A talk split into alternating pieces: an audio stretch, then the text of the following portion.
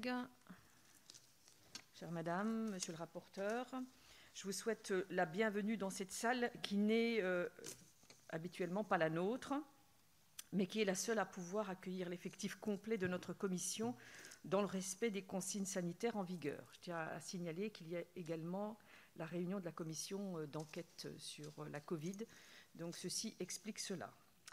Par courrier en date du 9 novembre dernier, Monsieur le Premier ministre a fait savoir à Monsieur le Président de l'Assemblée nationale que, conformément à l'article L 5322-1 du Code de la santé publique, il est envisagé de nommer Madame Christelle Ratignier-Carboneil à la Direction générale de l'Agence nationale de sécurité du médicament et des produits de santé. Nous sommes réunis ce matin pour émettre un avis public sur cette proposition, conformément aux dispositions de l'article 13 de la Constitution. À cette occasion, c'est une double première pour notre commission. D'abord parce que c'est seulement depuis la loi organique du 30 mars 2020 que la Direction générale de la NSM fait partie des fonctions auxquelles s'applique cette procédure d'avis. Autre innovation pour notre commission, c'est la première fois que les nouvelles dispositions de l'article 29-1 du règlement vont régir cette procédure. Je rappelle qu'il convient désormais que la commission désigne un rapporteur appartenant à un groupe d'opposition ou minoritaire. Le 18 novembre, notre commission a donc nommé à cette fin M. Thibault Bazin, que je remercie d'avoir euh, préparé, bien sûr, euh, cette audition. Au préalable, je crois utile de vous préciser comment notre réunion va se dérouler. Je vous demanderai d'abord, Madame, de vous présenter en quelques mots et de nous donner brièvement quelques orientations sur la manière dont vous envisagez les fonctions auxquelles vous aspirez, sachant que les commissaires ont déjà eu communication de votre curriculum vitae et de votre déclaration publique d'intérêt.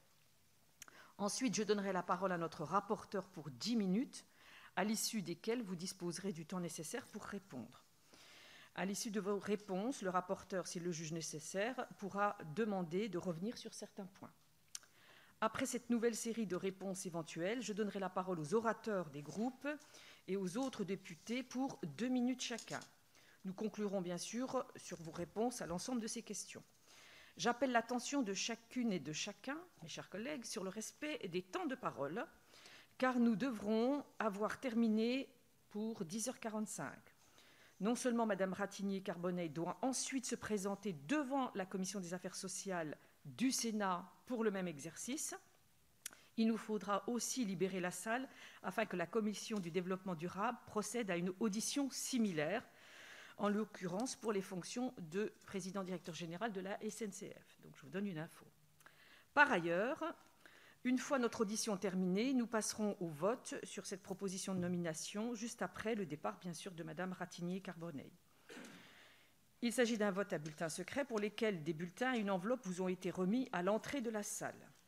Je rappelle que l'article 13 de l'instruction générale du bureau dispose que les délégations du droit de vote ne peuvent avoir effet pour un scrutin secret. Nous ne pourrons procéder au dépouillement des bulletins que lorsque la commission du Sénat aura elle-même procédé à son vote, sans doute aux environs de 12h15. À cette fin, j'invite deux collègues à se faire connaître afin de se porter garant de notre vote et de prêter leur concours en tant que scrutateurs pour ce dépouillement qui donc aura lieu en fin de matinée. Leur contribution sera grandement appréciée et je les en remercie bien sûr par avance. Comme vous le savez, le président de la République ne peut procéder à une nomination lorsque l'addition des votes négatifs dans chaque commission compétente de l'Assemblée nationale et du Sénat représente au moins trois cinquièmes des suffrages exprimés au sein des deux commissions. À présent, je vous passe la parole, ma chère madame. Merci beaucoup, Madame la Présidente. Madame la Présidente, Monsieur le rapporteur, Mesdames et Messieurs les députés, c'est un honneur pour moi que d'être reçu ce jour par votre commission dans le cadre de la procédure de recrutement du futur directeur général de la NSM. Cette procédure d'audition par le Parlement présente pour moi une valeur hautement symbolique puisqu'elle prend sa source dans la loi de 2011 relative au renforcement de la sécurité sanitaire, du médicament et des produits de santé. Ces principes visent à garantir la pleine inscription de cet établissement d'expertise qui prend quotidiennement de très nombreuses décisions dans son environnement politique et social. Indispensable au bon fonctionnement démocratique, l'expertise doit pouvoir être questionnée par les citoyens et au premier chef par leurs représentants. Ainsi, c'est dans un esprit de pleine responsabilité que j'aborde cette audition, parfaitement consciente de la responsabilité qui pèsera sur les épaules de la future directrice générale de la NSM, tant sur la gestion de l'établissement que sur sa capacité à rendre compte, de manière régulière et en tant que de besoin, de son action. Je vous propose d'intervenir en trois points rapidement, vous présenter mon parcours professionnel et mes motivations, vous exposer mon analyse euh, en tant que candidate des grands enjeux de la NSM et euh, peut-être conclure sur les quelques étapes immédiates pour l'établissement. Depuis près de 20 années, mon parcours professionnel, uniquement dédié au service public et à la santé, témoigne de mon profond attachement aux questions de sécurité sanitaire et de santé publique. Docteur et sciences en immunohématologie, je suis chercheur de formation. Ma première expérience au sein du laboratoire de recherche du professeur Kazachkin dans le domaine des xénogreffes m'a permis de disposer d'une expertise clinique, scientifique approfondie. J'ai rejoint en 2002 l'AFSAPS, l'Agence française de sécurité sanitaire des produits de santé, devenue ultérieurement la NSM, où j'ai exercé jusqu'en 2010 plusieurs fonctions en lien avec l'évaluation clinique des médicaments. Ces huit années m'ont ainsi permis d'acquérir de solides connaissances de l'organisation sanitaire des produits de santé, à la fois française mais également européenne, au travers de mes différents mandats au sein de l'Agence européenne du médicament. Les questions de vigilance et de sécurité sanitaire ont été pendant toutes ces années au cœur de mes fonctions, alliant quotidiennement expertise, mais également management d'équipes pluriprofessionnelles. À partir de novembre 2010, au travers de mes fonctions auprès du ministre du Travail, de l'Emploi et de la Santé, j'ai pu activement contribuer à la création du Fonds d'indemnisation des victimes du Mediator et à la réforme du système de sécurité sanitaire des produits de santé, avec la rédaction de la loi du 29 décembre 2011, qui a notamment donné naissance à la NSM en mai 2012, fondée sur les nombreux travaux réalisés par les commissions parlementaires et également réalisés dans le cadre des assises du médicament et des produits de santé. De ces deux années d'intense activité, je garde le souvenir d'un travail constamment en concertation avec l'ensemble des parties prenantes, les professionnels de santé, les usagers, les parlementaires, de la gestion des crises sanitaires médiateurs, mais également des prothèses mammaires et donc des implants mammaires PIP, à l'élaboration et au pilotage de politiques publiques. C'est en mai 2012 que j'intègre la CNAM pour prendre la direction du département des produits de santé dédié au sujet de la prise en charge de ces derniers et aux relations conventionnelles avec les professionnels de la pharmacie, de la biologie et des dispositifs médicaux. Depuis décembre 2016, j'ai eu le privilège d'assurer les fonctions de directrice générale adjointe de la NSM, dédiée euh, auprès de Dominique Martin, pardon, euh, établissement donc euh, évidemment public, comme je l'ai dit, qui a été créé il y a huit ans par la loi de, de 2011. L'agence est chargée de procéder à l'évaluation des bénéfices et des risques des produits à finalité sanitaire, tant au plan national qu'européen, mais également aussi celle des produits à finalité cosmétique. C'est donc dans cette logique intégrée et assumée que je souhaite pouvoir mobiliser mes compétences et mon expérience au service de la dynamique engagée par la NSM et ses collaborateurs, en guidant et en accompagnement cet établissement public de référence pour assurer aux patients la mise à disposition tout au long de leur vie de produits de santé sûrs et efficaces ainsi qu'un accès rapide et encadré aux innovations thérapeutiques. J'en viens à ma, perception des grands enjeux pour l'agence. Inscrite dans sa deuxième année du contrat d'objectifs et de performance, il est primordial pour, pour l'agence et ses partenaires d'évoluer dans un environnement le plus assuré possible. La connaissance approfondie des enjeux, tant en interne qu'en externe de la NSM, mais également les capacités développées d'anticipation et de mobilisation des acteurs, constituent des atouts indéniables pour poursuivre et développer les axes stratégiques de l'agence. Le premier de ces, axes stratégiques est la stratégie d'ouverture de l'agence pour répondre aux attentes de la société. Cette stratégie se doit d'être poursuivie, se doit, se doit d'être accentuée dans chacune des activités assurées par les quelques 930 collaborateurs de la NSM. C'est un engagement au quotidien qui requiert toute l'implication et la mobilisation de, chacun, de chaque agent et bien évidemment de la direction générale. Il nous faut mieux faire comprendre les processus de décision afin de renforcer leur légitimité. Associer encore plus étroitement les parties prenantes à la construction de réponses qui se doivent d'être efficaces, mais surtout compréhensibles, acceptables et pragmatiques. Aujourd'hui, Dans tous nos comités scientifiques permanents, les usagers sont présents, font partie intégrante de, ces comités scientifiques et nous menons des auditions publiques pour euh, évidemment emmener l'ensemble des parties prenantes. Il est aussi important, dans le respect des exigences légales, de pouvoir publier les données disponibles relatives aux produits de santé et au processus de l'agence, toujours dans un objectif de transparence, dans un objectif de compréhension et d'appropriation par les publics des données de l'agence et des décisions de l'agence. Cette démarche d'ouverture s'articule de façon très étroite avec la politique de communication et d'information de l'agence et la diffusion de la culture de la gestion du risque. Cette approche doit focaliser toutes les actions et toutes les décisions de la NSM sur la sécurité du patient qui est exposé aux produits de santé, qui utilise des produits de santé, et non pas seulement sur la sécurité des produits eux-mêmes.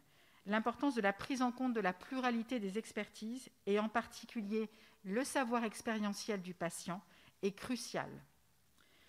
Mobiliser les conditions nécessaires à l'adhésion pérenne des collaborateurs de l'agence pour une imprégnation progressive et durable de cette culture de la gestion du risque dans toutes les activités de l'agence est essentiel. Assurer une gestion prédictive du risque prenant en compte l'ensemble des caractéristiques associées aux produits de santé et des composantes de l'environnement, mieux repérer et anticipation les situations à risque élevé qui font l'objet d'une gestion renforcée, renforcer la couverture des besoins sanitaires des patients sur les médicaments d'intérêt thérapeutique majeur ou des dispositifs médicaux sensibles, ou encore assurer la sécurité des produits de santé tout au long de leur cycle de vie et renforcer la prévention du risque du mésusage des médicaments. Par ailleurs, la NSM est un maillon essentiel pour accompagner le développement et faciliter la mise à disposition de produits de santé innovants dans des conditions assurant la sécurité des patients. C'est un objectif double. Les attentes sont majeures, tant de la part des patients qui espèrent des traitements nouveaux ou plus efficaces que des professionnels de santé, des académiques, des industriels, des citoyens et des homologues européens. Les activités d'accompagnement de l'innovation s'inscrivent très largement dans le cadre des procédures européennes, depuis la production des avis scientifiques en amont des autorisations, en passant par les autorisations d'essais cliniques et au final jusqu'aux autorisations de mise sur le marché et leur surveillance. Il est indispensable de renforcer et de pérenniser le positionnement européen de l'agence pour l'accès précoce et sûr à l'innovation, améliorer encore les délais d'autorisation d'essais cliniques et déployer le guichet innovation, une structure qui permet de pouvoir transmettre et, accueillir l'ensemble des demandes, que ce soit des industriels, mais aussi des parties prenantes, pour accompagner cette innovation. Quelques enjeux immédiats pour l'agence. Euh, je, ne, je ne peux être devant vous sans aborder le sujet du SARS-CoV-2, bien évidemment. L'agence, en tant que service public et agence de sécurité sanitaire, s'organise pour répondre à ses missions essentielles et notamment celles directement liées au contexte mondial et national exceptionnel. Dans le contexte de la pandémie au, au SARS-CoV-2, il s'agira dès maintenant et pour 2021, notamment pour la NSM, d'adapter nos procédures, d'être agile face à l'urgence actuelle pour accélérer la mise au point, pour accélérer l'autorisation et la disponibilité notamment des vaccins dans le respect des normes de qualité, d'innocuité et d'efficacité. Bien que développés à une vitesse sans précédent, ces vaccins ne seront autorisés que s'ils sont sûrs, s'ils sont efficaces et de bonne qualité. Comme tous les médicaments, il est essentiel que l'innocuité et l'efficacité de tous les vaccins Covid soient étroitement surveillées après l'autorisation. Dans le cadre de la mise à disposition en France d'un ou plusieurs vaccins contre la Covid-19 auprès de la population générale ou de sous-groupes de population, comme vous le savez, la stratégie est proposée par la Commission technique des vaccinations de la Haute Autorité de Santé. Selon des modalités qui sont redéfinies par la tutelle, l'ANSM mettra en place un dispositif de surveillance renforcée avec une transparence, une implication et une information tout au long de ce dispositif des parties prenantes.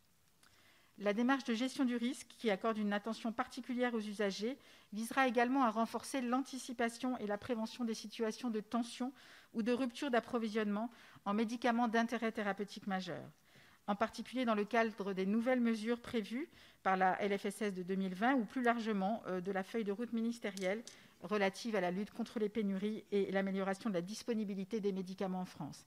C'est un enjeu majeur, c'est un enjeu euh, bien évidemment de, de, couverture des besoins, c'est un enjeu de prise en charge des patients et également d'organisation des soins pour les professionnels de santé.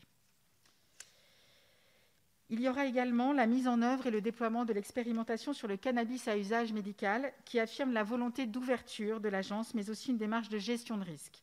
Cette expérimentation aura pour premier objectif d'évaluer la faisabilité du circuit de mise à disposition du cannabis pour les patients, c'est-à-dire la prescription par les médecins, la délivrance par les pharmaciens, l'approvisionnement en produits et le suivi des patients. Son second objectif sera de recueillir les premières données françaises sur l'efficacité et la sécurité de l'utilisation du cannabis dans un cadre médical. Enfin, pour assurer une réponse la mieux adaptée au contexte exceptionnel de l'épidémie de Covid-19, l'agence poursuit et poursuivra une démarche de déploiement du télétravail au sein de toutes les équipes. Elle s'inscrit en ce sens dans les orientations de l'État qui impulse la mise en œuvre de cette forme d'organisation du travail en vue notamment de contribuer à l'amélioration de la qualité de vie au travail des agents publics. Je souhaiterais conclure mes propos en soulignant l'importance de l'évolution de la NSM au cours des six dernières années sous les deux mandats de Dominique Martin, auprès desquels j'ai eu la chance de pouvoir officier en tant que directrice générale adjointe pendant ces quatre dernières années.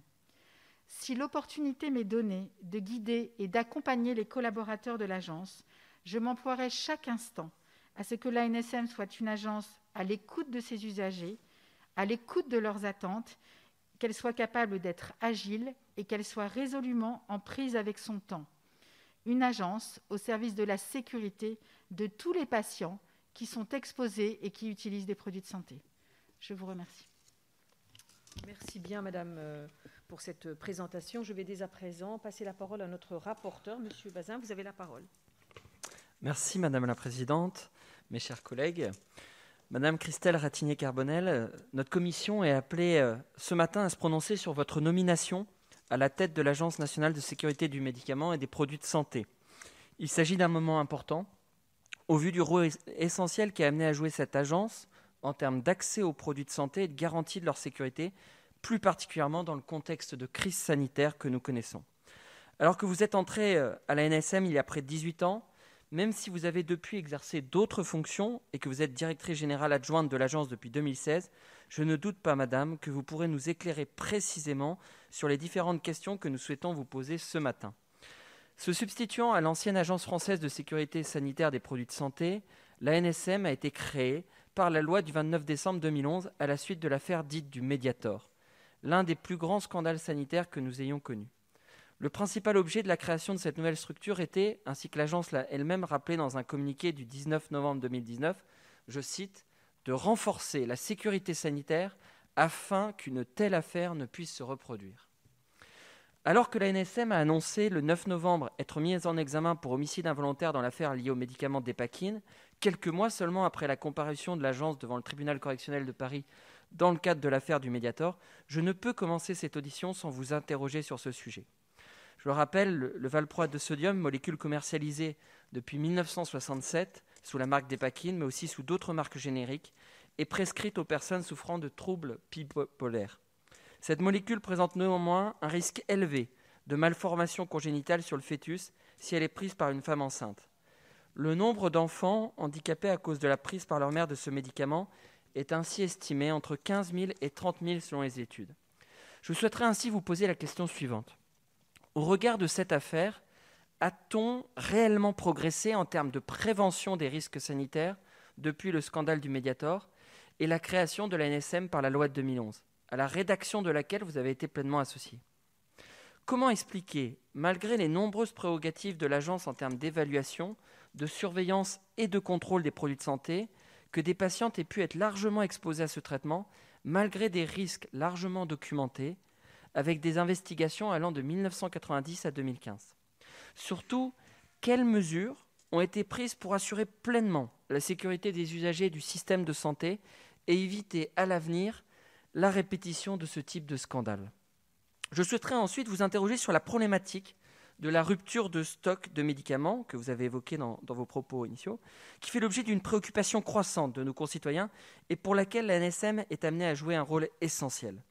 Selon le dernier rapport d'activité de l'agence, la hausse des signalements de risques et rupture de stock de médicaments a atteint un nouveau record en 2019, avec 1509 signalements, soit un bond de 72% par rapport à 2018.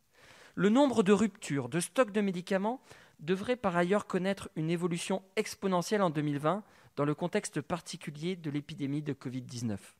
L'UFC Que Choisir, reprenant vos chiffres, indique ainsi que 2400 ruptures de médicaments devraient être constatées en 2020.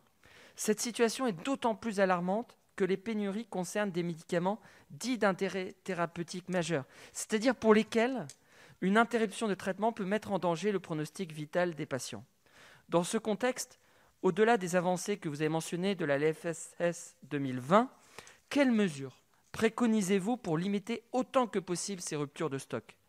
Alors qu'en 2019, seules deux sanctions ont été prononcées par l'ANSM pour rupture de stock contre des laboratoires, ne faudrait-il pas renforcer bien davantage les contraintes et les sanctions s'appliquant aux laboratoires? L'épidémie de Covid-19 a par ailleurs généré de très fortes tensions sur certains médicaments, et particulièrement pour les médicaments utilisés pour les soins de réanimation. En mars, la demande mondiale pour plusieurs molécules, notamment les médicaments de la catégorie des curares et des hypnotiques, a très fortement augmenté, dans certains cas de 2000%. Comment éviter, à l'avenir, de se trouver dans des situations de pénurie en médicaments essentiels? La solution pourrait-elle être de développer plus largement nos capacités de production nationale de médicaments? Je ne peux manquer de vous interroger sur votre rôle dans la lutte contre l'épidémie de Covid-19. Alors que la NSM est compétente pour délivrer les autorisations d'essais cliniques, pourriez-vous tout d'abord nous dresser un état des lieux des médicaments faisant aujourd'hui l'objet d'essais dans le cadre de la recherche d'un traitement contre la Covid-19 et si certains peuvent susciter un espoir légitime? S'agissant de l'hydroxychloroquine, la NSM a fait savoir le 23 octobre qu'elle avait rejeté une demande de recommandation temporaire d'utilisation pour cette molécule dans le traitement de la Covid-19 déposée par l'IHU de Marseille en août. Alors que cette décision surprenante a été largement contestée, peut-on aujourd'hui considérer que la liberté de prescription des médecins est véritablement respectée? Je souhaiterais enfin vous questionner sur la mise en place d'une campagne de vaccination contre la Covid-19 dans les mois prochains, que vous avez aussi évoqué dans vos propos liminaires. Alors que le président de la République a annoncé la semaine dernière que les premiers vaccins seront disponibles dès la fin de l'année et que, ces premiers vaccins pourraient être administrés fin décembre, début janvier, le respect d'une telle temporalité vous paraît-il réaliste? Quel sera précisément votre rôle, en comparaison notamment de celui de l'Agence européenne du médicament, dans la procédure de validation et de déploiement du vaccin? Est-il possible de s'assurer de la sûreté de ce vaccin dans des délais si restreints? Un sondage Ipsos conduit dans 15 pays début octobre place les Français au premier rang des réticents à la vaccination contre la Covid et indique qu'environ un Français sur deux envisage de ne pas se faire vacciner. Comment pourrait-on dès lors convaincre nos concitoyens du bien fondé de la vaccination et surtout renforcer leur confiance envers ce nouveau produit? Nos concitoyens se posent en effet des questions légitimes sur les conditions d'évaluation de ce vaccin en particulier dans un délai si court. D'autre part, je souhaiterais vous interroger, si vous souhaitez vous exprimer, sur la démission à sa demande de M. Dominique Martin. Peut-on savoir si cette démission est liée aux diverses enquêtes en cours ou plutôt à des conflits internes? Et surtout, envisagez-vous d'assurer la direction dans la continuité ou avec des changements? Il est souvent reproché à l'NSM son manque de transparence et d'autonomie. Vous nous avez dit que vous souhaitiez plus de transparence. Mais considérez-vous cet organisme comme suffisamment autonome quand il faut prendre des coups et sous tutelle ministérielle via la DGS quand il faut en fixer le cap La NSM, peut-être du fait des événements liés à sa création, est considérée comme très focalisée sur le risque, ce qui entraîne des délais d'autorisation trop longs qui entravent les essais cliniques ainsi que le volet innovation. Pensez-vous améliorer cet état de fait? Au niveau européen, la France apparaît moins rapporteur que les autres pays. D'autres agences donnent plus le tempo. Je pense notamment aux agences allemandes et avant le Brexit, anglaises. Avez-vous l'intention, l'ambition de redresser la barre sur ce point? Alors que les autorisations se feront de plus en plus au niveau européen, quelles actions comptez-vous entreprendre pour donner les moyens à l'ANSM de devenir une agence leader? Finalement, l'ANSM aura-t-elle une stratégie européenne? L'agence est responsable aussi des produits de santé je viens vous demander quelle relation vous envisagez avec l'établissement français du sang? Quels seront également vos points de vigilance s'agissant des dispositifs médicaux? Enfin, j'ai été interpellé en tant que député par des personnes qui considéraient que leur maladie serait mieux prise en compte et traitée en Allemagne. Il s'agit par exemple de la maladie de Lyme, d'une part, et des soins à pratiquer pour des patientes atteintes de cancer du, du, sein triple négatif ou triple positif. Des femmes jeunes pour lesquelles les traitements de chimiothérapie ont échoué et qui m'ont parlé de thérapies ciblées en Allemagne. Pourriez-vous nous éclairer sur ces deux points? Je vous remercie d'avance, Madame, de bien vouloir répondre à l'ensemble de ces interrogations. La précision des réponses que vous y apporterez serait évidemment déterminante pour le vote de notre commission. Je vous remercie. Merci bien. Et bien après cette euh, intervention et ces interpellations très très fortes de notre rapporteur, vous avez la parole, euh, chère Madame. Merci beaucoup, euh, Madame la Présidente. Merci, Monsieur le, rapporteur, pour l'ensemble de ces questions. Je vais essayer de pouvoir apporter des éclairages aussi précis que possible à, à l'ensemble des points que vous avez, que vous avez soulevés. Tout d'abord, sur le sujet de la dépakine, en effet, du valproate euh, et, euh, et l'apport, en effet, notamment de la loi de 2011 et, de la création, en effet, de l'ANSM par rapport, euh, par rapport à ce sujet. Depuis des années, en effet, la NSM travaille dans le but de limiter l'exposition au valproate des femmes en âge d'avoir des enfants et, des femmes, enceintes. Aujourd'hui, et notamment depuis, euh, depuis 2010 et encore plus depuis 2012, euh, les prescriptions sont particulièrement encadrées. Euh, ont été mis en place des protocoles de soins, à savoir donc des protocoles pour une première prescription euh, uniquement avec, euh, avec un spécialiste, pour qu'il y ait bien l'information euh, sur les femmes, les femmes en âge de procréer, mais également aussi l'ajout d'un pictogramme sur le boitage des médicaments. Et euh, le sujet, en effet, qui est très complexe sur les valproates, et, la première chose que je souhaite dire, c'est euh, évidemment la compréhension de la souffrance euh, des patients et de leurs familles. Le premier point est un sujet, en effet, d'information et de transmission de l'information. Le valproate, lorsqu'il a été autorisé il y a de nombreuses années, a, été, un, a été un traitement révolutionnaire dans la prise en charge des patients épileptiques. Mais comme tout médicament, il y a des bénéfices et il y a des risques. Et les risques, en effet, et notamment sur les effets euh, du valproate, sont connus. Et donc, ce qui est important, en effet, c'est l'information, l'information, en effet, des patientes, l'information dans le cadre du colloque singulier médecin-patient, et bien évidemment la disponibilité de l'information directe pour les patients. Les choses ont beaucoup évolué depuis un certain nombre d'années sur ce sujet.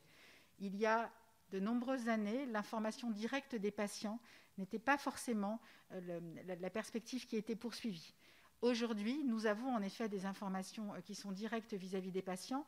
Nous avons, et c'est tout le sens de l'ouverture et, que je souhaite euh, évidemment poursuivre l'ouverture de l'agence avec l'implication et la présence des usagers dans les entités et dans les enceintes de réflexion au niveau de l'agence pour qu'il y ait une co-construction en effet des messages euh, pour euh, évidemment alerter et informer les, les, patientes. Très brièvement, juste quelques chiffres. Nous sommes passés de 1500 femmes enceintes exposées au valproate en 2010 à un peu plus de 200 par an aujourd'hui.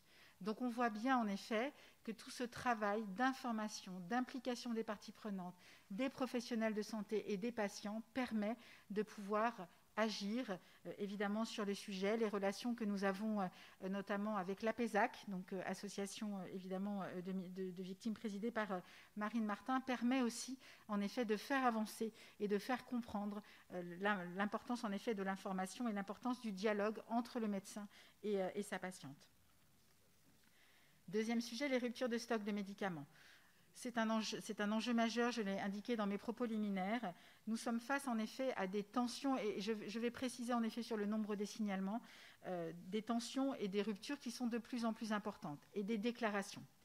En effet, vous l'avez indiqué, il y a une augmentation très importante du nombre de déclarations euh, de signalements de tension ou de rupture. Euh, nous étions plutôt, il y a quelques années, aux alentours de 400-500. Euh, en effet, nous étions à 1500 euh, en 2019 et en 2020, euh, je pense que nous pourrons tangenter quasiment le double de, ce nombre de déclarations. Un point très important à préciser. Lorsque je vous indique qu'il qu pourrait y avoir entre 2500 et 3000 déclarations, heureusement, ce ne sont pas 3000 ruptures de médicaments. Et ça, c'est un point important. C'est 3000 déclarations de la part des industriels sur des risques de tension ou des risques de rupture. Et c'est un souhait que nous avons qu'il y ait une déclaration de plus en plus importante de la part des industriels et de la façon la plus anticipée possible pour que nous puissions réagir avec l'ensemble des parties prenantes. Vous imaginez bien que lorsque nous avons une déclaration d'une tension ou d'une rupture qui va se dérouler 48 heures ou 72 heures après, c'est quasiment mission impossible. C'est extrêmement compliqué de pouvoir trouver soit des alternatives, soit des importations ou faire évoluer les protocoles thérapeutiques.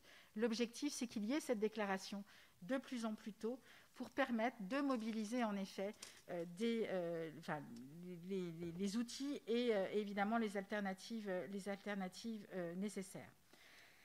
Donc, quels moyens, comme vous indiquiez, quels moyens pour limiter en effet ces ruptures? Il y a deux il y a deux dimensions importantes. Il y a le sujet de la prévention, et donc cela a fait notamment euh, l'objet du rapport euh, de Jacques Bio, donc la prévention en effet des ruptures sur le sujet de la relocalisation possiblement en Europe euh, d'un certain nombre de chaînes, d'un certain nombre de chaînes de production, puisque l'objectif au final, c'est en effet que nos patients vivent sans tension et sans rupture de médicaments.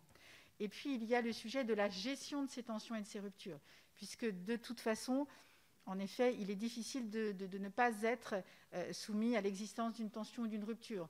Un incident dans une, usine de fabrication, évidemment, cela peut arriver et nous pourrions évidemment être face à une tension très importante. Et c'est dans ce cadre-là que les moyens, en effet, sont mobilisés, et notamment au niveau, euh, de l'agence, pour essayer de mobiliser des mesures de réduction du risque et de diminuer l'impact de ces euh, tensions qui sont évidemment très impactantes pour le patient et très impactante aussi pour, euh, pour l'organisation des soins. C'est tout le sens de la LFSS 2020 et, des décrets qui sont en cours, euh, en cours de, de, mobilisation. L'objectif est assez simple, c'est se donner du temps. C'est-à-dire que lorsque l'on est face à une tension qui va arriver ou une rupture, avoir suffisamment de temps en amont pour pouvoir organiser de manière collégiale avec les patients, avec les professionnels de santé, les outils nécessaires, les mesures nécessaires pour essayer de réduire au maximum l'impact de, ces, tensions. Il y a également le sujet des sanctions financières, en effet. Donc, comme vous l'indiquiez, en 2019, deux sanctions ont été prononcées par la NSM.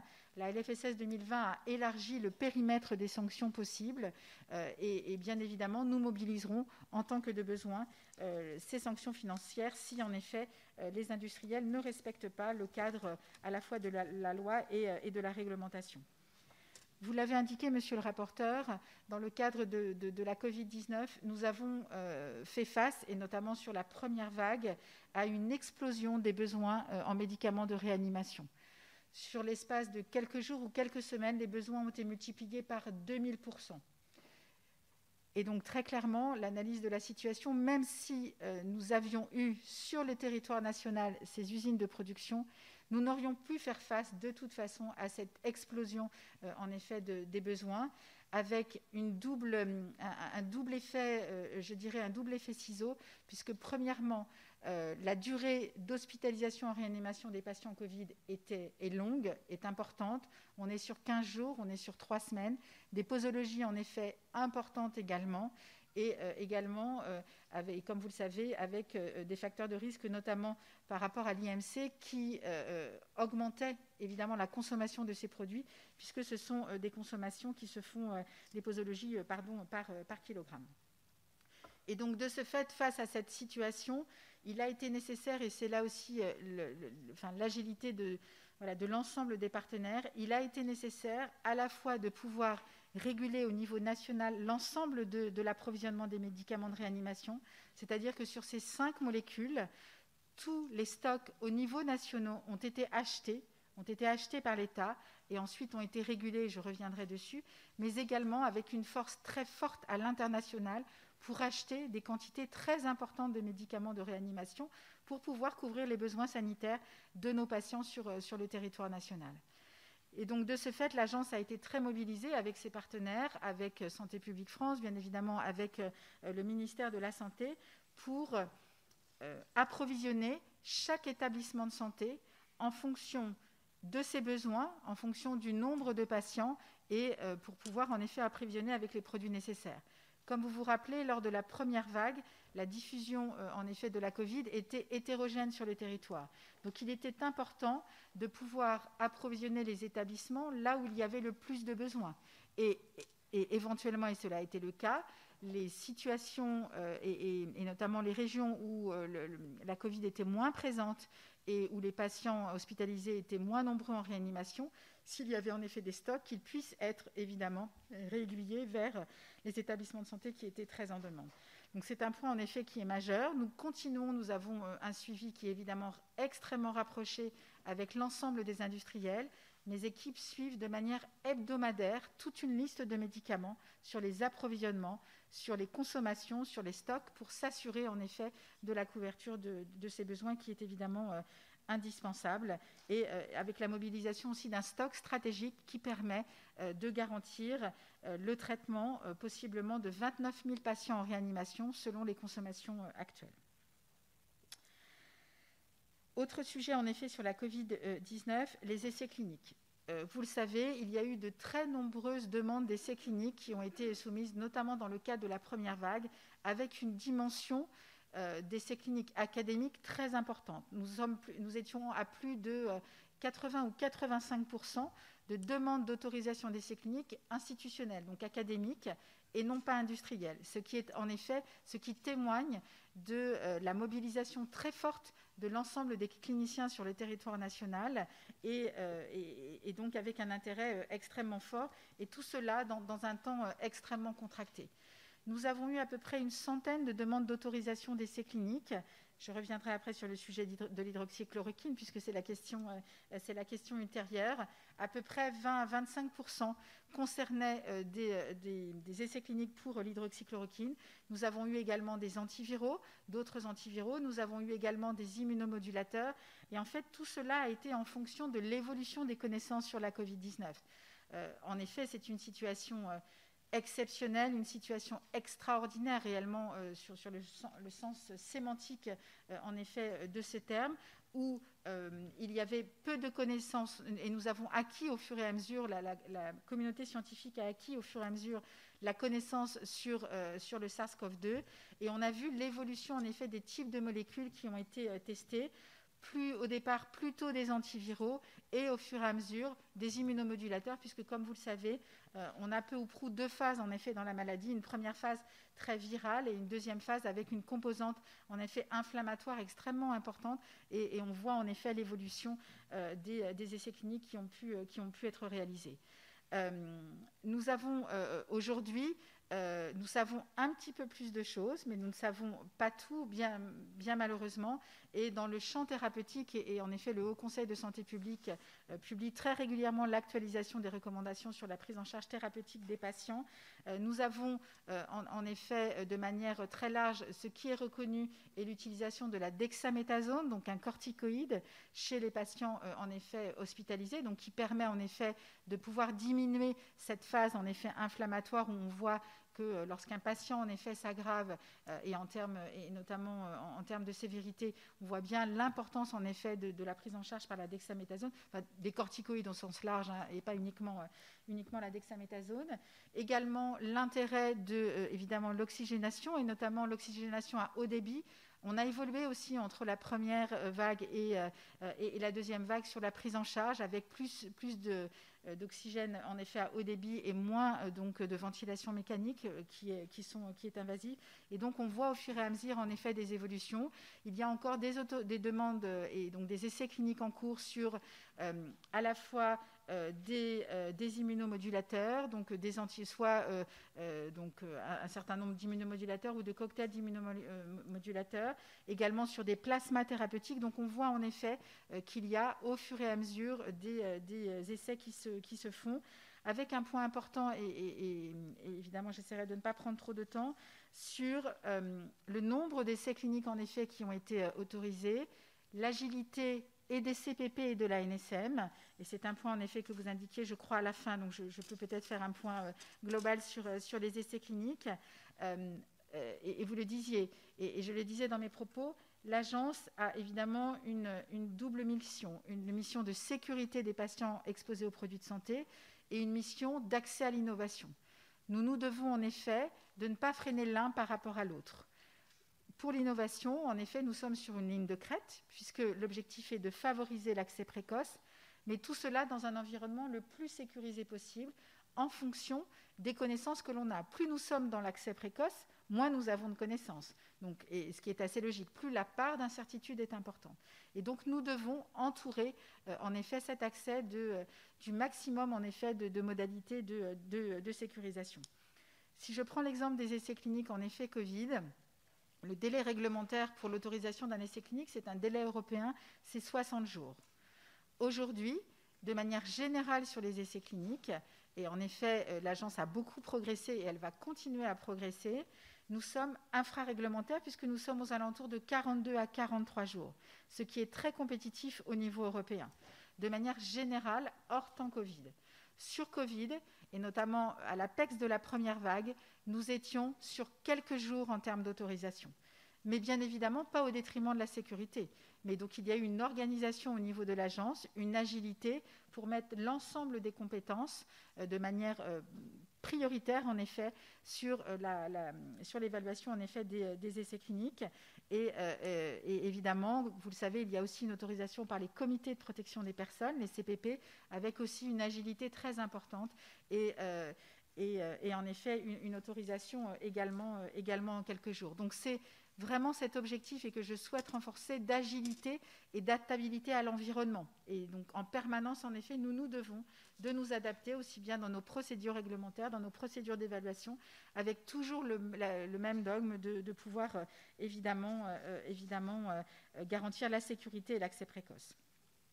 Sur l'hydroxychloroquine, la demande de la RTU en effet par l'IHU était tout à fait légitime je vais être très claire, il n'y a pas de sujet tabou sur l'hydroxychloroquine à la NSM.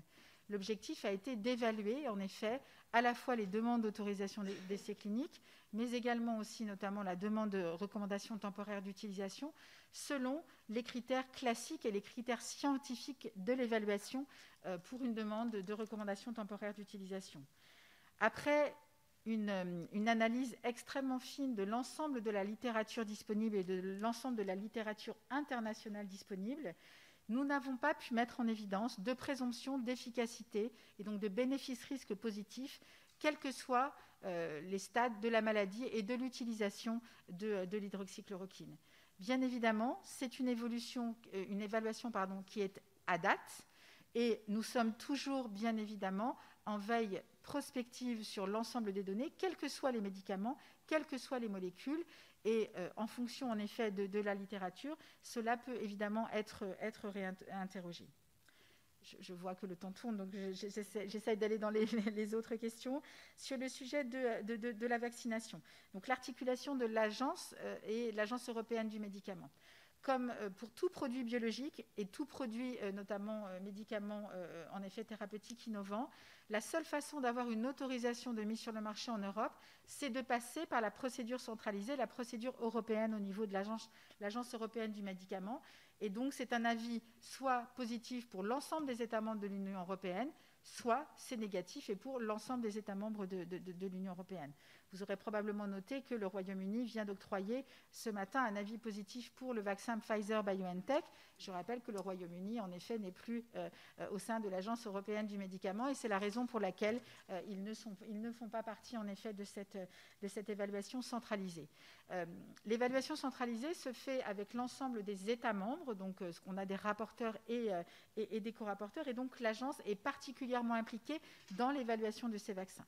Alors, comme je l'ai dit également dans mes propos euh, liminaires, euh, l'évaluation euh, se fait de manière accélérée, mais bien évidemment sans, il ne faut pas, et c'est le cas, pas au détriment de la sécurité. C'est pour ça qu'a été mis en place, et cela a déjà été le cas dans d'autres situations d'urgence sanitaire, a été mis en place ce que l'on appelle une rolling review, c'est-à-dire que de manière, très, de manière anticipée, les industriels déposent au fil de l'eau l'ensemble de leurs données et pas euh, euh, un package à un moment donné. C'est-à-dire que dès qu'ils ont des données, par exemple sur la qualité ou sur la préclinique ou sur la clinique, cela est déposé en rolling, c'est ce qu'on appelle la rolling review, euh, donc au niveau de l'Agence européenne du médicament, qui permet à l'ensemble des États membres d'évaluer en continu et donc de pouvoir avoir en effet un temps d'évaluation qui soit le plus contracté possible pour répondre à l'urgence sanitaire. Donc nous sommes très partie prenante en effet sur cette évaluation. Nous sommes partie prenante aussi sur les essais cliniques, les demandes d'autorisation d'essais cliniques sur le territoire national et surtout sur la surveillance. Puisque comme euh, en effet euh, vous, vous, le disiez monsieur le rapporteur, l'évaluation est dans un temps qui est contracté. Et donc, il y a, comme pour tout médicament, et encore plus lorsque l'on a des, médicaments en accès précoce, euh, un dispositif de surveillance qui doit être mis en place. Un dispositif, je l'ai dit, de surveillance renforcée qui s'appuie sur deux dimensions à la fois la pharmacovigilance, donc le suivi en effet des potentiels effets indésirables, avec une facilité renforcée de déclaration pour les usagers, donc pour les personnes vaccinées, euh, également une transparence, une information, comme nous l'avons fait pour l'utilisation des médicaments thérapeutiques. Toutes les semaines, l'agence publie un, bulletin euh, sur les effets indésirables qui ont été déclarés dans le cadre de l'utilisation des médicaments thérapeutiques pour la Covid-19. Nous ferons de même pour les vaccins. Une transparence totale toutes les semaines avec en effet euh, les évaluations régulières, une implication de tous nos parties prenantes qui sont dans nos, euh, dans nos comités pour co-construire en effet euh, également euh, évidemment ces dispositifs. Et donc deuxième pan, donc là vous avez la pharmacovigilance et les déclarations spontanées, et puis vous avez la pharmacoépidémiologie qui est en effet qui est d'une puissance exceptionnelle puisque nous avons le, SNDS, hein, donc le système, système national des données de santé, qui va permettre de suivre de manière exhaustive l'ensemble des personnes qui auront été vaccinées, les suivre en termes de leur consommation de soins, leur comportement de soins, ou euh, également en termes de consommation médicale, de consommation euh, médicamenteuse, pardon, euh, ou bien évidemment aussi d'événements hospitaliers. autre question, alors j'ai répondu en effet sur le sujet IMA, procédure européenne. Je pense que voilà, donc une vraie stratégie européenne. Oui, sur ce point-là, sur le. Pardon, il y avait beaucoup de questions. sur la stratégie européenne, euh, très clairement, et, nous l'avons aujourd'hui, nous, sommes, euh, dans le top 3 ou le top 4 euh, des pays au niveau de l'agence européenne qui prennent des produits en tant que rapporteurs. Donc nous sommes revenus dans la course. Et nous allons continuer en effet à revenir dans la course. C'est notre deuxième axe stratégique de notre COP qui permet en effet, et je partage complètement votre point de vue, aujourd'hui l'innovation, comme je l'ai dit, c'est obligatoirement par l'Europe. Donc si nous voulons peser sur l'innovation, si nous voulons peser pour avoir en effet ces produits au niveau national et les encadrer de manière adéquate, il faut être présent au niveau de l'agence européenne. Nous sommes très présents au niveau des avis scientifiques, nous sommes très présents sur les domaines de l'oncologie, en effet, qui sont très pourvoyeurs d'innovation thérapeutique. Nous sommes aussi très présents sur les domaines anti-infectieux et nous sommes présents aussi sur la neurologie. Donc oui, nous sommes dans la course et nous allons évidemment continuer à gravir les marches et essayer en effet de pouvoir atteindre euh, évidemment les marches, les marches supplémentaires. Je l'ai dit, les essais cliniques, en effet, nous sommes euh, aujourd'hui en infra-réglementaire en termes de délai, donc euh, c'est aussi des services apportés, apportés aux patients.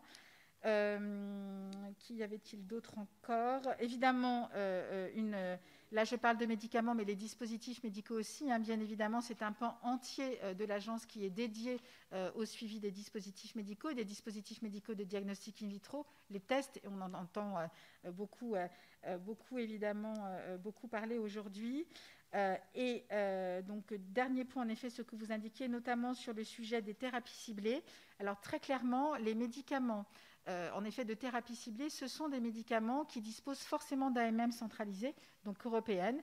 Donc s'il y a une AMM en Allemagne, il y a aussi une AMM en France. Après, euh, évidemment, les sujets de prise en charge euh, sont spécifiques à chaque État et donc ne sont pas, en effet, dans le champ de compétences de la NSM. C'est le champ de compétences notamment de la Haute Autorité de Santé et ensuite du Comité économique des produits de santé pour la prise en charge. Mais très clairement, tout ce qui est autorisation de mise sur le marché, c'est euh, euh, en effet uniforme sur l'ensemble des États membres de, l'Union européenne. Je pense avoir euh, répondu à, Très bien. Voilà, à l'ensemble, enfin, peu ou prou à l'ensemble des questions, monsieur le rapporteur, mais évidemment, je suis Merci bien. Je vais redonner la parole au rapporteur qui me la demande pour une intervention très courte. Je me permets de rappeler ce que j'avais dit dans les propos liminaires. Nous devons absolument quitter la salle puisque va se tenir une audition similaire. Et puis en plus, nous sommes tenus de libérer Madame qui doit se prêter au même exercice au Sénat. Donc voilà, donc je voilà, vous fais confiance pour être très concis. Je sais que vous allez être pertinent, mais très concis dans vos interventions. Je vous remercie. Je repasse la parole à Monsieur, à monsieur Bazin. Merci Madame Ratinier-Carbonel pour ces réponses. Avant de laisser mes collègues vous interroger à leur tour, j'ai un dernier questionnement. Je veux évoquer le plan de relance. Avec la crise sanitaire, il a été annoncé et il comprend un volet sur la bioproduction en France, sur les biotechnologies. Comment voulez-vous inscrire la NSM dans cette mise en œuvre du plan de relance en vue d'assurer notre souveraineté sanitaire Quels moyens allez-vous déployer pour être réactif? Oh là, quelle concision je vais essayer d'être aussi concise. Voilà, mais je vais déjà donner la parole aux députés et vous répondrez à toute la série de questions parce que voilà, ils s'impatientent, ils ont aussi des questions à, vous poser. Et je passe tout de suite la parole à notre premier orateur de groupe, M. Marc Delatte, pour La République En Marche. Oui, merci, madame.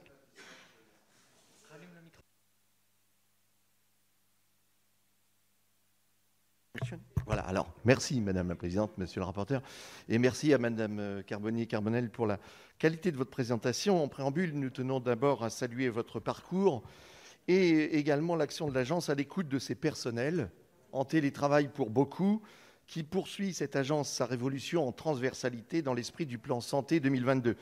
Alors, à la lumière des défis de notre monde en profonde mutation, confrontés à la pandémie, les missions de l'agence, garantir la sécurité des produits de santé et offrir un accès équitable à l'innovation pour tous, prennent une dimension singulière. Relevons que face à l'inquiétude de nos concitoyens, face à la défiance et en particulier vis-à-vis du monde scientifique, face à la montée du complotisme, l'agence a toujours éclairé le débat public quand certains mettent en doute une politique de santé publique responsable et solidaire. Sa politique volontariste épousant la transition numérique, l'open data, l'a renforcée en qualité d'acteur essentiel d'un système de santé qu'il nous faut penser, centré sur les patients et les professionnels de santé. Cela repose sur l'exigence de la transparence éthique et démocratique avant d'être stratégique, comme le souligne l'avis 135 du Comité consultatif national d'éthique, et c'est l'un des axes principaux du nouveau contrat d'objectifs et de performance de l'agence signé en 2019 avec le ministère. Alors, dans un contexte de mondialisation, de souveraineté sanitaire, d'exigence éthique et démocratique, quelle est votre vision quant à l'évolution du rôle de la NSM, à sa politique de coopération en Europe? Vous l'avez évoqué, en particulier dans la gestion des stocks du médicament pour éviter les ruptures de chaîne, à ses relations avec ses partenaires, à son poids dans le débat public en crédibilité et en vérité Pouvez-vous aussi, à la suite du vote de l'article 43 de la loi de finances sécurité sociale 2020, nous décliner la stratégie, le calendrier de mise en œuvre de l'usage médical du cannabis Et enfin, quel rôle joue l'agence et quel rôle compte-t-elle jouer dans la stratégie vaccinale face à la Covid-19 et son acceptabilité sociale? Je vous remercie. Très bien. Monsieur Alain Ramadier pour les Républicains. Monsieur, euh, voilà. Oui, Madame la Présidente, euh, Madame la Directrice Générale Adjointe, Monsieur le rapporteur, mes chers collègues, deux points.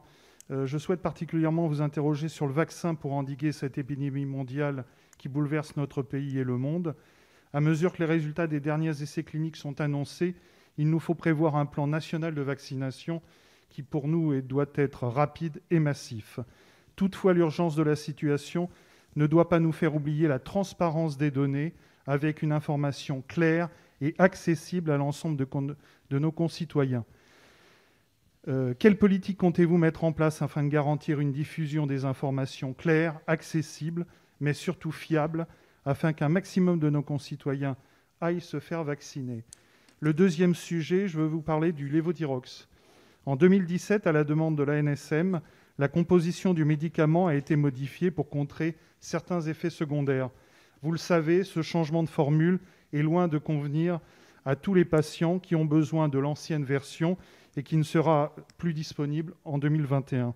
De nombreux patients sont donc obligés d'aller à l'étranger se procurer l'ancienne formule. De fait, ma question est très simple. Qu'envisagez-vous pour répondre à la demande de plusieurs milliers de personnes afin qu'ils obtiennent l'ancienne formule après la période de prolongation de délivrance de l'ancienne formule du Levothyrox, que comptez-vous faire pour répondre à la demande? Le cas échéant, quelle alternative comptez-vous mettre en place? Et également, quid du remboursement par la sécurité sociale euh, dès lors que les patients sont contraints de se fournir en Levothyrox à l'étranger? Merci, madame. Très bien. Monsieur Philippe Vigier pour le mouvement démocrate et démocrate apparenté. Merci Madame la Présidente. Euh, Madame Christelle Ratignier, c'est une mission importante que vous souhaitez euh, prendre dans quelques semaines, puisque vous êtes au cœur de la sécurité sanitaire, vous êtes au cœur naturellement euh, de la transparence de l'information, de la confiance que nos concitoyens doivent placer dans un système de santé qui a été ébranlé, il faut le reconnaître, au niveau, local, au niveau national, au niveau européen et mondial depuis quelques mois. Moi, je voudrais cibler mon, propos sur trois sujets. Le premier, c'est les vaccins. On sait très bien que euh, pour les vaccins, si on veut une réussite, il y a tout le problème de la logistique. Et qu'on ne retombe pas, c'est un, un, député qui a fait partie de la commission d'enquête parlementaire sur H1N1 qui vous dit ça. J'ai entendu encore ce matin le Premier ministre expliquer qu'il y aurait trois vagues de vaccination et comment va-t-on assurer cette logistique? Comment ira-t-on au plus près des territoires? Comment assurera-t-on des, des, résidents des EHPAD qu'on ne va pas leur faire faire 50 km pour qu'ils soient vaccinés? Bref, est-ce qu'on s'appuiera sur l'ensemble des forces vives avec des garanties, puisqu'il y a les fameux deux types de vaccins que vous connaissez parfaitement. Ma deuxième question, c'est sur la pharmacovigilance. J'ai envie de vous dire, euh, qu'est-ce qui n'a pas marché ces dernières années? Vous avez dit quelque chose d'important tout à l'heure.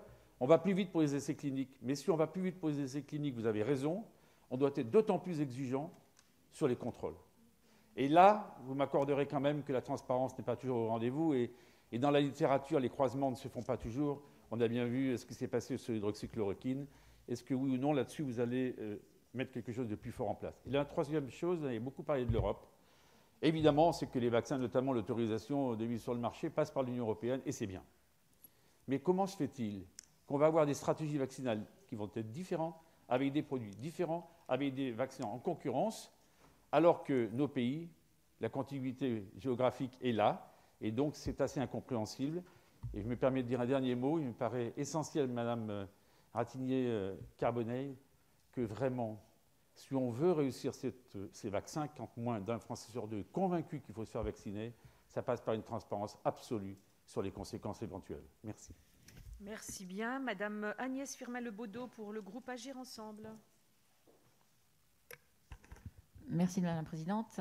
Euh, moi j'ai trois questions. La première concerne les ruptures de médicaments. Nous savons très bien que c'est un phénomène grandissant euh, sur lequel pour l'instant nous n'avons pas de, solution. Euh, Agnès Buzyn avait lancé un groupe de travail.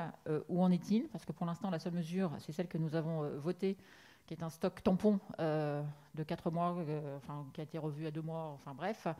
ça ne produit aucun effet puisque le nombre de médicaments en rupture ne cesse d'augmenter et les perspectives à venir dans les mois et années à venir ne sont pas euh, réjouissantes. C'est ma première question. La deuxième question, euh, mon collègue Philippe Vigier a parlé euh, de la campagne vaccinale. Moi, je rejoins ses propos en disant qu'il faut absolument, dès le départ, une transparence, j'allais dire, en temps réel de ce qui se passe, puisqu'on voit bien que cette campagne de vaccination va se faire en plusieurs phases. Et si on veut que, convaincre nos concitoyens de se faire vacciner, il faut vraiment que cette transparence soit réelle et, vraiment en temps réel. J'insiste sur ce sujet parce que c'est vraiment important. Nous allons avoir collectivement un travail à faire pour convaincre 50% de nos concitoyens qu'il est important de se faire euh, vacciner. Voilà les deux questions rapides non la troisième c'était je vous trouve bien optimiste euh, sur l'innovation euh, sur la rapidité à laquelle les autorisations de mise sur le marché sont données euh, je ne partage pas du tout euh, votre point de vue il suffit de voir le nombre d'entreprises euh, qui ne veulent plus s'installer en France parce que nous ne sommes pas en mesure de leur accorder des autorisations de mise sur le marché pour les produits innovants assez rapidement pour moi c'est un vrai sujet c'est aussi un sujet qui est lié à la souveraineté euh, donc je ne partage absolument pas votre optimisme et euh, ce serait peut-être bien là aussi qu'on avance parce que nous avons déjà perdu euh, beaucoup de beaucoup d'entreprises qui souhaitaient s'installer chez nous et qui ne le font pas, notamment à cause de ce sujet, mais d'autres aussi. Merci bien. Madame Valérie Six pour le groupe UDI indépendant. Micro.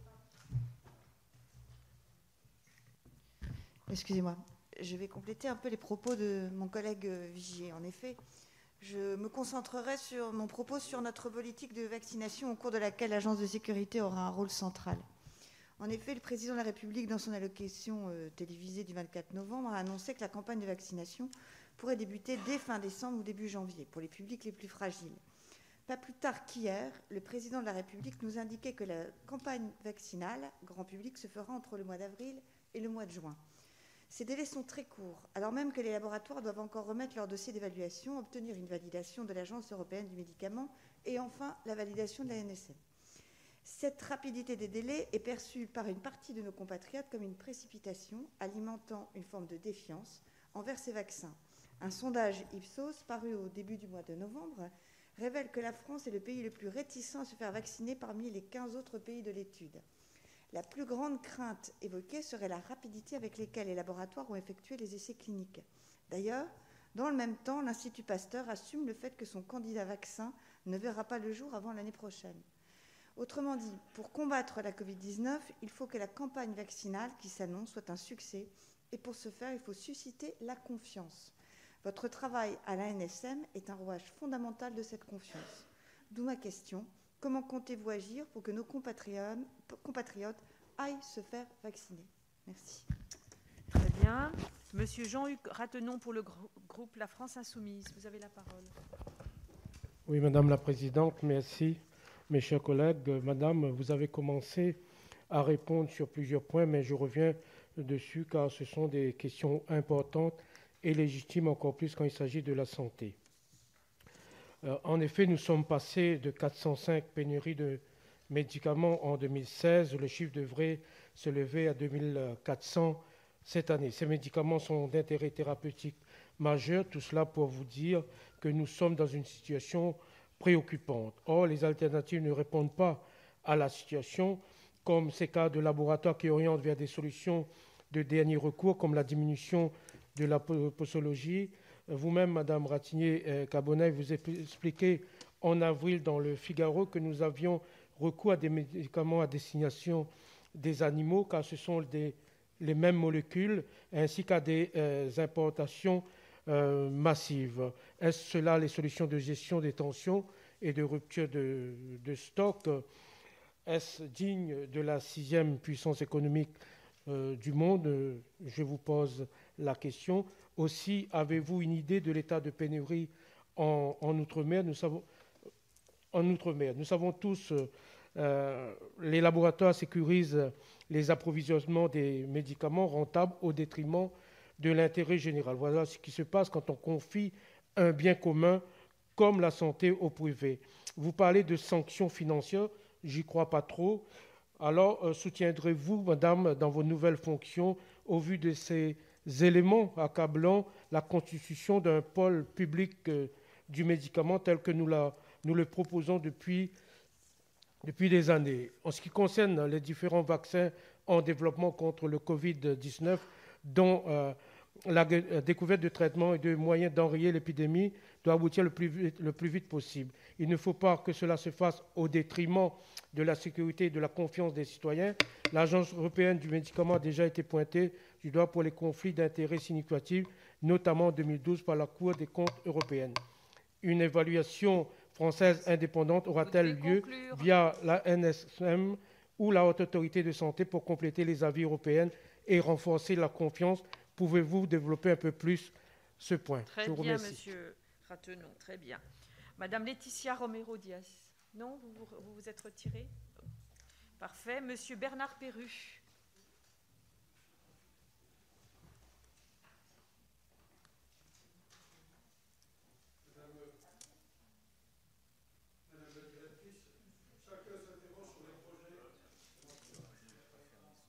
Monsieur, Ratenon, vous pouvez éteindre votre micro, s'il vous plaît Merci. Allez-y, Monsieur Perry. Oui, Madame la Présidente, euh, Madame la Directrice, chacun s'interroge sur les projets de vaccins contre le Covid-19 connus à ce jour, sur leur efficacité respective, efficacité qui peut varier d'une catégorie de patients à l'autre, selon l'âge et le sexe, et sur les risques.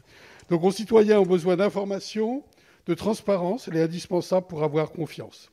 Si les résultats préliminaires des essais de phase 3 se confirment, Madame la Directrice, les vaccins autorisés seront considérés comme sûrs.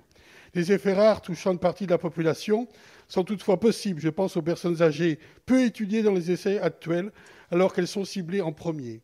Comment se prémunir de ce risque vaccinal?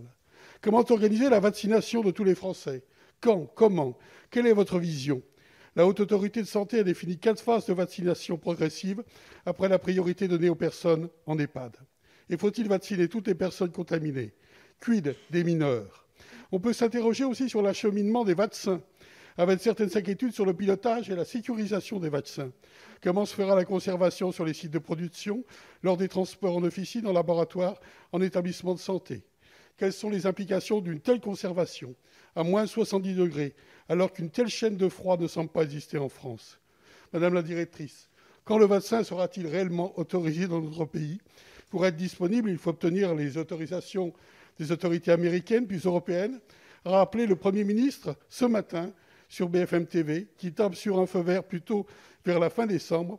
Et pensez-vous aussi de cette information qu'il nous a donnée, effectivement, et de, des mesures qui vont être mises en œuvre sur trois sites au niveau national, justement, sur euh, les prélèvements et sur effectivement la connaissance effectivement des personnes qui sont touchées par le Covid-19. Je vous remercie. Très bien. La parole est à Monsieur Thierry Michels.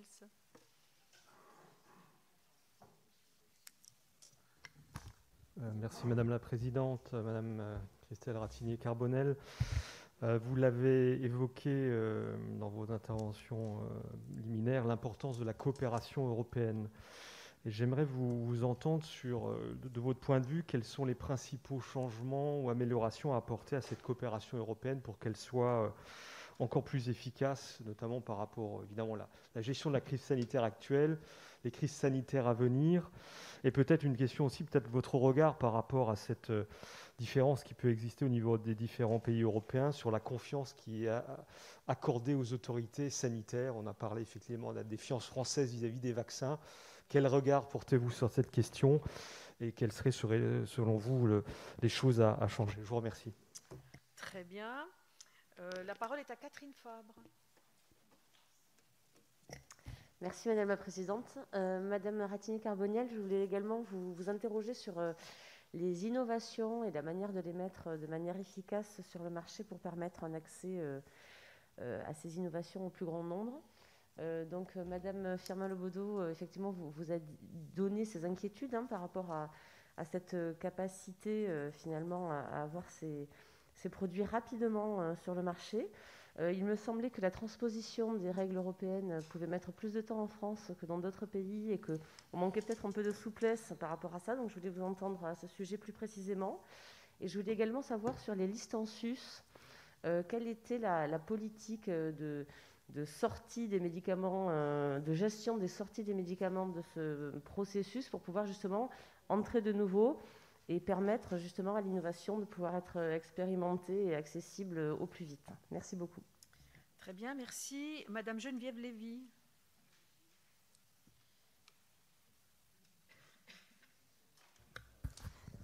Merci, euh, Madame la Présidente, euh, Monsieur le rapporteur. Euh, docteur, vous allez prendre une institution qui traverse quand même une zone de turbulence dont les causes sont multiples. Je ne vais pas y revenir. Mais euh, dans les missions qui, sont les vôtres, maintenant, il en est une qui nous paraît, euh, je, pense, essentielle, c'est de pouvoir euh, sensibiliser l'ensemble, le plus grand nombre de la population sur la, qualité du vaccin qui leur est proposé. Et je voudrais savoir, dans cette période justement où, les Français semblent particulièrement rétifs, quelle va être votre stratégie pour, parler, pour porter d'une voix claire, rassurante, bien sûr, sur un sujet euh, aussi sensible, et si des actions transversales avec d'autres acteurs sont envisagées? Je vous, remercie. Très bien. Monsieur Didier Martin, vous avez la parole.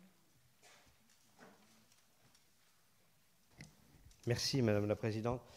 Madame euh, la directrice euh, adjointe, je ne vous poserai qu'une seule question dans l'espoir que vous y apporterez une réponse dans l'avalanche des questions qui vous sont posées.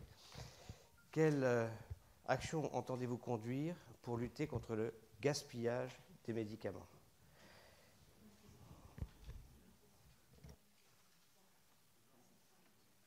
Très bien. La parole est à Monsieur Chenu. Merci Madame la Présidente. Madame la Directrice, euh, on le sait, ce ne sont pas les nouveaux traitements euh, de pointe qui manquent le plus, mais bien souvent ce sont les molécules anciennes et plutôt euh, bien sûr les molécules bon marché. Autrement dit, ce sont les molécules les moins rentables pour les industries pharmaceutiques. Ma question est la suivante. Comment sécuriser l'apport et la production de médicaments non rentables? Quel est votre regard sur cette problématique? Très bien. Monsieur Isaac Sibyl, vous avez la parole.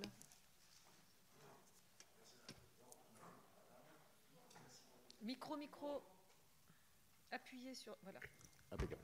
Madame la Présidente, Madame, merci pour votre exposé. Ma question sera très courte. Euh, vous, vous intéressez de plus en plus à la santé publique. On vit une crise de santé publique.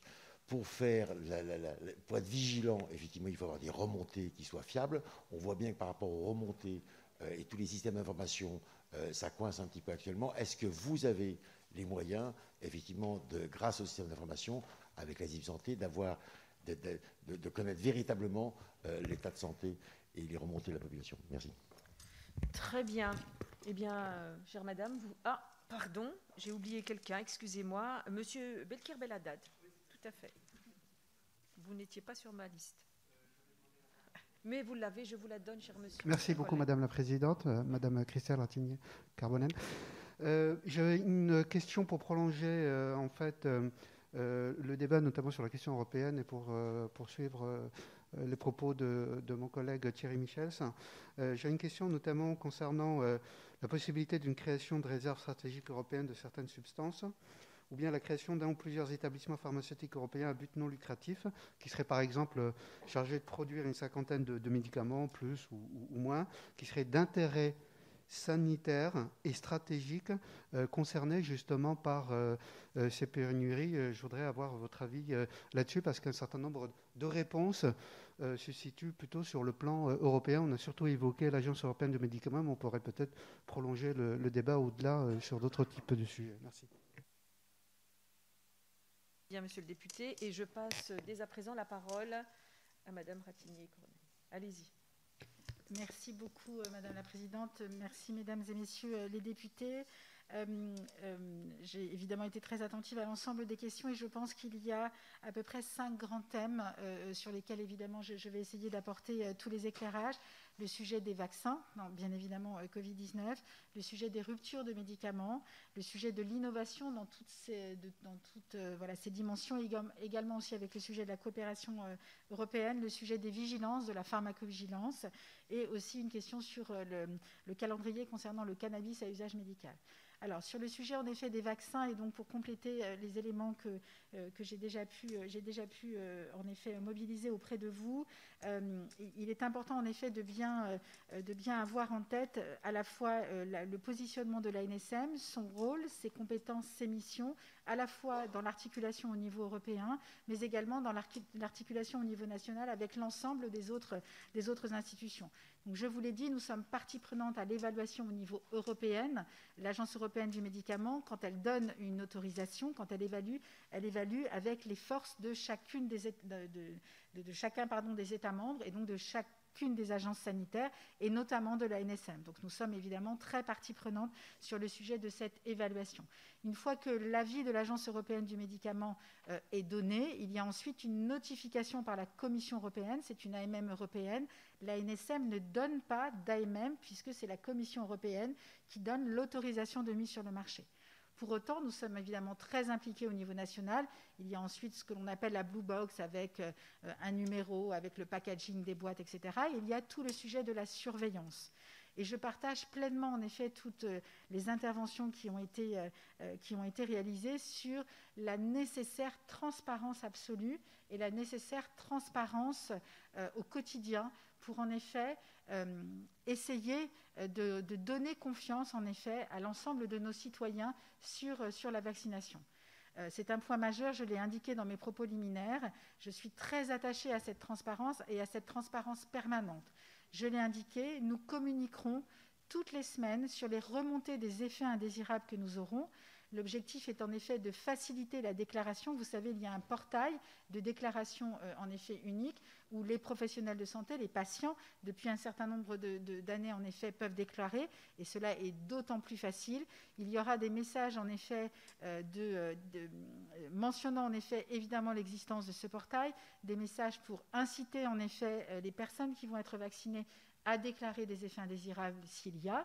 Et donc, elles seront remontées, elles seront analysées par les centres régionaux de pharmacovigilance.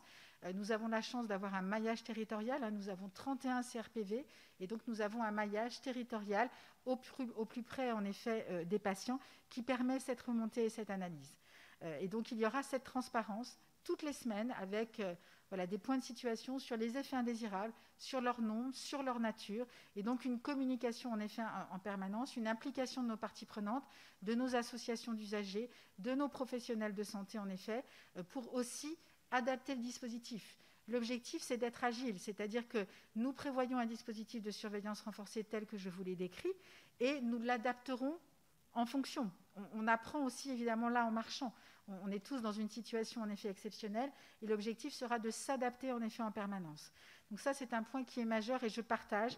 Pour convaincre nos, citoyens, il faut bien évidemment être transparent.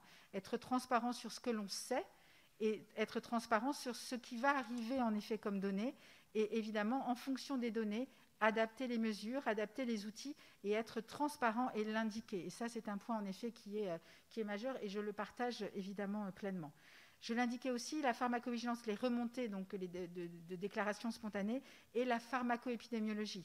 En effet, c'est une question qui a été posée sur les remontées. En effet, nous avons les remontées de vigilance, mais nous avons aussi la chance d'avoir un système national de, données de santé qui permet de suivre euh, la consommation de soins de l'ensemble des personnes, en effet, qui sont affiliées à l'assurance maladie. Et donc, c'est évidemment... Euh, c'est un système qui est extrêmement puissant. Nous, publions déjà beaucoup d'articles, en effet, euh, en pharmacoépidémiologie. Vous pouvez d'ailleurs le voir, nous suivons la consommation des produits de santé pendant la crise Covid, et c'est majeur. Cela permet de voir les comportements. On a vu qu'il y avait euh, évidemment une diminution importante de la vaccination, y compris la vaccination obligatoire, ou des actes qui, euh, ou la consommation de, de, médicaments qui nécessitent des actes. Par exemple, l'ADMLA, vous savez que c'est une injection intravitréenne pendant les périodes de confinement, en effet, il y a une diminution drastique ou une diminution de l'imagerie. Euh, et donc, en effet, nous avons la chance d'avoir un système tellement puissant que nous allons pouvoir suivre et nous allons pouvoir adapter, en effet, en fonction les mesures, euh, en fonction de ce retours. Et c'est euh, extrêmement réactif hein, sur le suivi de la consommation des produits de santé. Nous avons, de mémoire, publié un rapport quasiment toutes les quatre semaines ou toutes les six semaines qui permet, en effet, de suivre et de piloter. Donc, on en fait une transparence. C'est évidemment, je pense, euh, l'un des moyens les plus importants pour euh, donner la confiance à nos citoyens sur la vaccination et ce qui est en effet indispensable.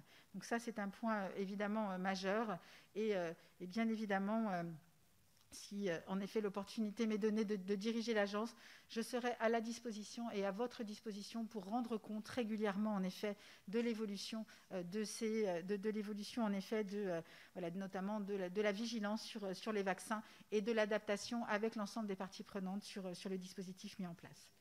Deuxième grande dimension, les ruptures de médicaments, euh, en effet, euh, et, cela a été indiqué, hein, je, le partage pleinement, c'est un enjeu en effet qui est majeur. Euh, la mise en place en effet des stocks n'est pas encore effective puisqu'elle a certes été votée en LFSS 2020, mais il y a la nécessité de prise d'un décret. Donc à ce jour, nous n'avons pas soit des stocks euh, euh, d'un mois, comme cela est a priori prévu pour les médicaments non d'intérêt thérapeutique majeur, deux mois pour les médicaments d'intérêt thérapeutique majeur et quatre mois pour une liste précise euh, de, produits particulièrement sensibles. Aujourd'hui, ce n'est pas encore opérationnel. Donc je ne suis pas en capacité, en effet, de pouvoir indiquer s'il y a évidemment un effet ou pas. Pour autant, en effet, le fait d'avoir ces stocks, c'est ce que je disais tout à l'heure, c'est pour, pour nous permettre d'avoir tous du temps et du temps pour essayer euh, de mettre en place en effet les mesures pour euh, réduire au maximum l'impact sur, euh, les patients et sur les professionnels de santé. Donc ça, c'est un point en effet qui, est important.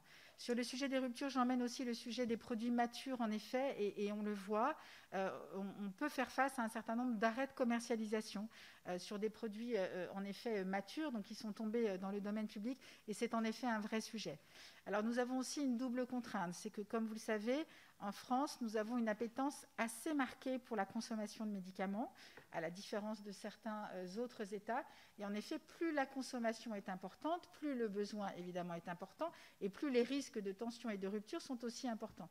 Nous, avons aussi, euh, euh, nous pouvons aussi avoir un nombre de molécules dans un domaine thérapeutique qui est beaucoup plus important que dans le cadre de, nos homologues européens, ce qui peut aussi favoriser en effet ces difficultés en termes de tension ou d'arrêt de commercialisation, puisque en effet, il va y avoir une distribution sur une population euh, importante, donc euh, avec possiblement euh, des, des, volumes de patients qui sont assez faibles pour une molécule et on voit bien toute la difficulté ensuite de pouvoir trouver l'équilibre pour que cela puisse continuer à être commercialisé. Donc on est en effet sur un sujet qui est particulièrement important. Le sujet en effet des molécules matures est, est, un, vrai, enjeu, un vrai défi. La dimension européenne, en effet, qui a été euh, abordée dans l'une des questions, est un point important, notamment sur ces, euh, voilà, par exemple sur, euh, comme, comme l'on dit, ces vieux antibiotiques, par exemple, ou alors d'autres produits où, en effet, la réflexion au niveau européen mérite d'être menée, d'être poursuivie, pour voir comment nous pouvons, en effet, collectivement avoir une force suffisamment importante pour qu'il puisse y avoir toujours, en effet, le besoin, enfin, la, mise à disposition de ces produits. Il y a un effort aussi de rationalisation, c'est-à-dire de bon usage des médicaments, et cela a été, euh, a été abordé. Et je crois qu'il y a eu une question sur le gaspillage aussi euh, des médicaments, euh, en effet. Et ça, c'est un point qui est important. un médicament, c'est un bien qui est précieux. C'est un bien qui a des bénéfices et un bien qui a des risques. Donc il faut l'utiliser avec parcimonie. C'est le moins longtemps possible et euh, évidemment avec la posologie la plus adaptée possible. Et ça, c'est aussi de l'éducation, et c'est aussi de l'éducation, euh, je dirais quasiment quelque part, dès la maternelle, en fait, pour en effet bien comprendre le positionnement du médicament et, et en effet favoriser cette perception à la fois pour les patients, pour les professionnels de santé. Industriel également aussi, tout à fait. J'en viens à l'innovation. Euh, alors sur l'innovation, alors je, mes propos ont probablement, euh, je n'ai pas dû être assez clair dans mes propos. Euh, je, n'avais pas une attitude particulièrement optimiste, ou alors si vous l'avez perçu, je m'en excuse. C'était pas, c'était en effet pas, pas le sujet. au niveau des autorisations de mise sur le marché pour les médicaments innovants, à nouveau, c'est uniquement au niveau européen. Et donc, on ne peut pas avoir d'autorisation de mise sur le marché national pour un médicament défini comme innovant. C'est forcément en effet au niveau européen pour faire bénéficier à l'entièreté de la population européenne ces innovations. Pour autant, avant l'AMM, il y a des choses qui se passent. Il y a évidemment des essais cliniques, il y a aussi possiblement des accès précoces. Et en France, en effet, nous avons le régime de, l'ATU, donc, qui est en cours d'être révisé, mais l'accès précoce, qui est assez unique en Europe et qui permet en effet de pouvoir avoir à disposition de manière anticipée hors des essais cliniques ces médicaments innovants. C'est la raison pour laquelle nous avons mis en place, et je souhaite euh, particulièrement m'appuyer sur le guichet innovation dont j'ai brièvement parlé dans mes propos liminaires, pour un, être euh, un, endroit en effet au sein de l'agence, et pourquoi pas ensuite pouvoir euh, imaginer en effet d'avoir ce type de structure qui puisse fédérer aussi évidemment d'autres institutions, puisque tout ne se fait pas à l'ANSM. Il y a évidemment bien d'autres choses qui se font, euh, euh, qui se font aussi euh, en aval avec la Haute Autorité de Santé, avec le Comité économique des, produits de santé, avec le ministère de la Santé.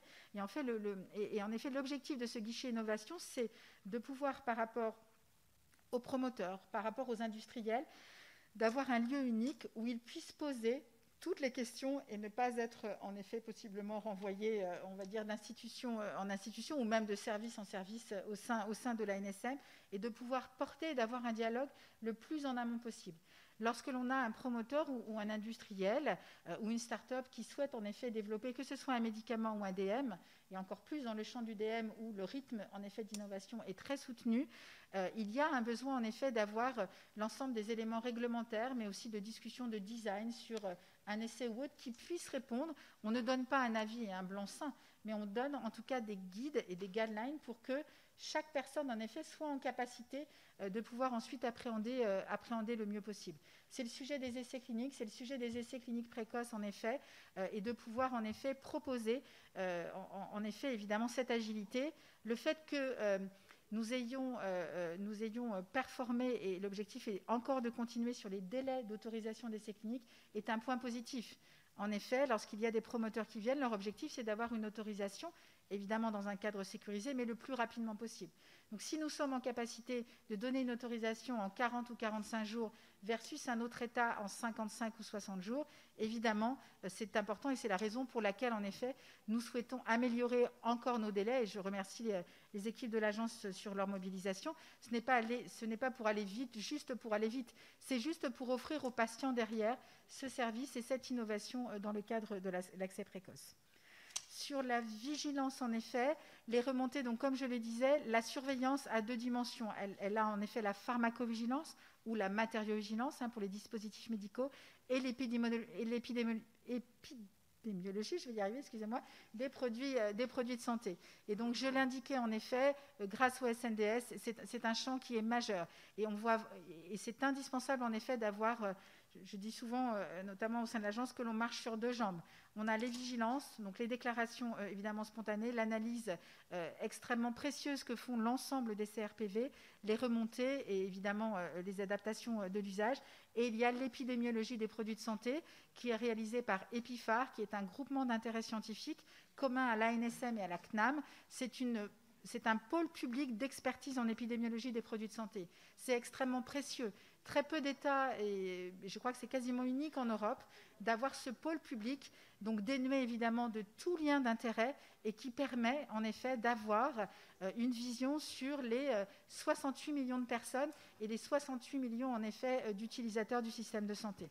Donc c'est extrêmement précieux. Et donc nous continuons en effet à renforcer évidemment l'opérationnalité de tous ces systèmes d'information. Enfin pour, le, cannabis à usage médical, euh, en termes de calendrier, en effet, euh, donc, euh, cela a déjà été indiqué, l'expérimentation va être mise en œuvre au début de l'année 2021. Nous sommes dans, les, différentes phases des appels d'offres, à la fois pour les produits, la mise à disposition des produits, qui se fera de manière gracieuse, mais aussi pour la formation, la formation des professionnels de santé, la formation des médecins, la formation euh, également aussi des pharmaciens en tant que, euh, dispensateurs du, cannabis à usage médical. Et donc l'objectif est bien en effet euh, un déploiement de l'expérimentation début 2021 euh, nous étions plutôt sur un calendrier sur fin d'année 2020, mais en effet, la crise sanitaire euh, Covid a un petit peu décalé. Pour autant, n'a évidemment pas arrêté. Au contraire, il y a eu tous les travaux ont continué à être menés pendant, euh, pendant, la crise, pendant la crise sanitaire, et un objectif est réellement le déploiement, en effet, tout, début, tout début 2021. Je crois, enfin, je l'espère, avoir balayé. Peu ou prou l'ensemble de l'ensemble des questions, mm, mm. mais je suis évidemment à votre disposition. Très bien, merci, vraiment, merci beaucoup, euh, Madame.